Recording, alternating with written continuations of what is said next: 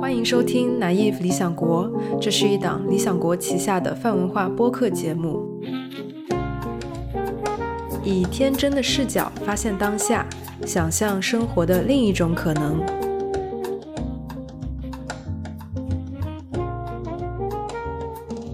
Hello，大家好，我是理想国的编辑乔乔。时隔半年，这档播客终于复播啦！在节目没有更新的这段日子里，我们也在默默的成长。理想国的编辑们不停的忙碌着，今年又推出了近百本好书。除了书与人的相遇之外呢，理想国也希望能引发人与人的相遇。所以今年中秋节，我们举办了理想家年会，也就是理想国的会员年度线下活动。让理想国的作者们与我们的读者朋友们能够面对面的交流。这场活动的举办场地是位于秦皇岛阿那亚的 naive 理想国新店。和北京国贸朗园的第一家 naive 理想国相比，它除了书店、咖啡馆、鸡尾酒吧之外，还增加了青年旅社的功能。所以非常欢迎大家去那里吹着海风，以书会友。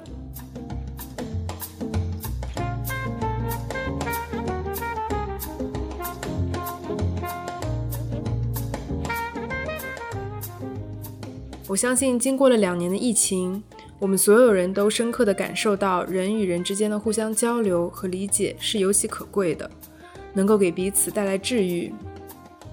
所以很开心，我们重新开启了这档播客。我们会邀请理想国的作者、编辑、读者朋友们一起来聊聊天，表达他们对当下生活中方方面面的观察和看法。我们会继续给大家带来好书。希望在风格、话题、嘉宾上都能够更加的多元，就像我们的名字 “naive 理想国”想要表达的，希望能和听众朋友们一起，带着天真与好奇的视角去观察当下，解锁生活的另一种可能。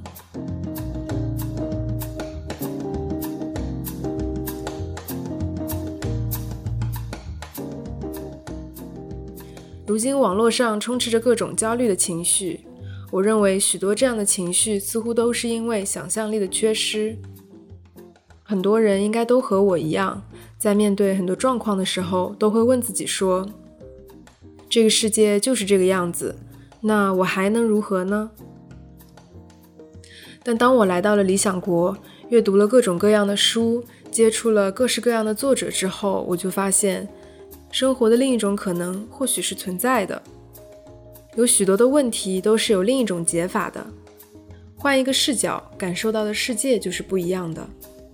你比如说，在同一条街道上，平面设计师关注的可能是店面招牌的字体样式，那建筑师关注的也许就是楼房和道路的布局，文学作者关注的或许就是邻里间用方言聊的八卦，而社会学研究者关注的。或许就是走在街上的不同群体的人，那物理学家关注的应该就是树上掉落的苹果吧。我们非常期待能够通过这档节目与不同的人进行对话，和听众朋友们一起解锁更多样的、更深度的生活体验。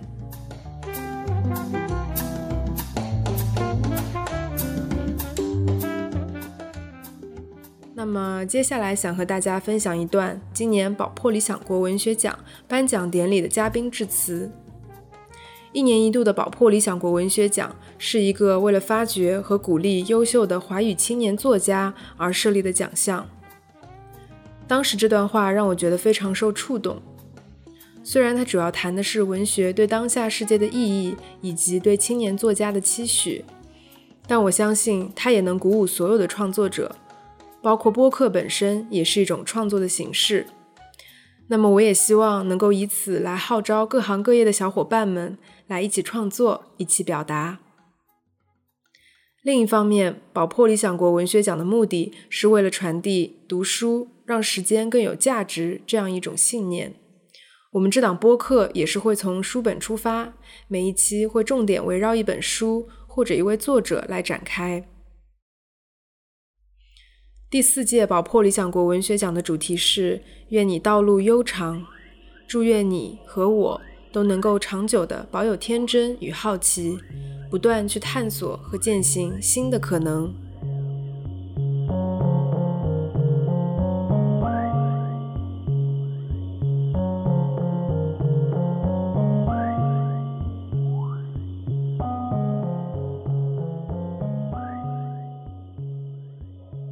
从二零二零年开始横扫全球的新冠肺炎，使得我们彼此在物理层面上隔离，哪儿都去不了。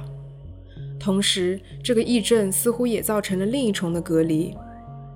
整个世界有越来越严重的一种倾向，无法互相理解，甚至是拒绝互相理解，各自把自己关进了舒适圈。那在这个局面之下，我们所面对的危机是什么？就是我们大家对人的理解、对历史的理解、对于文明的理解越来越狭隘。但恰恰是因为这样，我们今天聚在这里，它的意义尤其重大。文学，如果我们大胆地给它一个定义的话，它其中一个最主要的作用，就是对于人性以及人存在的秘密的保存以及发掘。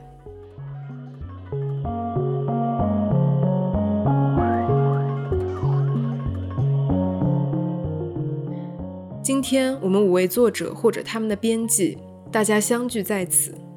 虽然我不太愿意给大家太过沉重的光环或者压力，但我真的觉得在这一刻，我们身上承担的或者说护佑的，是暴风之中微弱却丰富的一点点微光，一点火苗。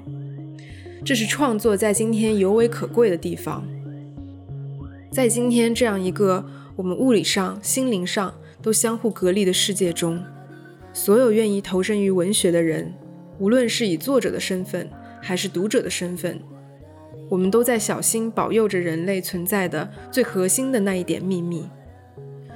这一点秘密之中，包含着我们所有人类以及历史所有可能有的可能性，所有我们人类生活中所曾经有过的种种面目和方向。它是多元的。它是多样的，它也没有办法非黑即白，它没有办法被任何简单的判断去用一句话把它包括起来。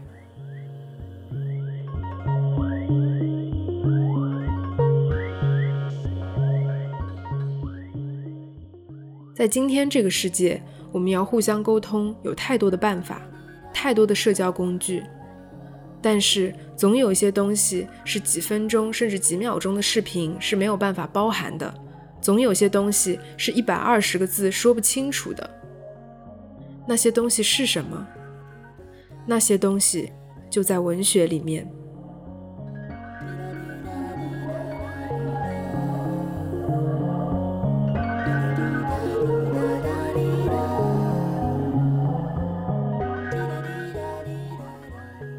每周四在 naive 理想国的微信公众号、看理想 APP、小宇宙、Apple Podcast、喜马拉雅、网易云音乐等平台更新。感谢你的收听，我们下期再见。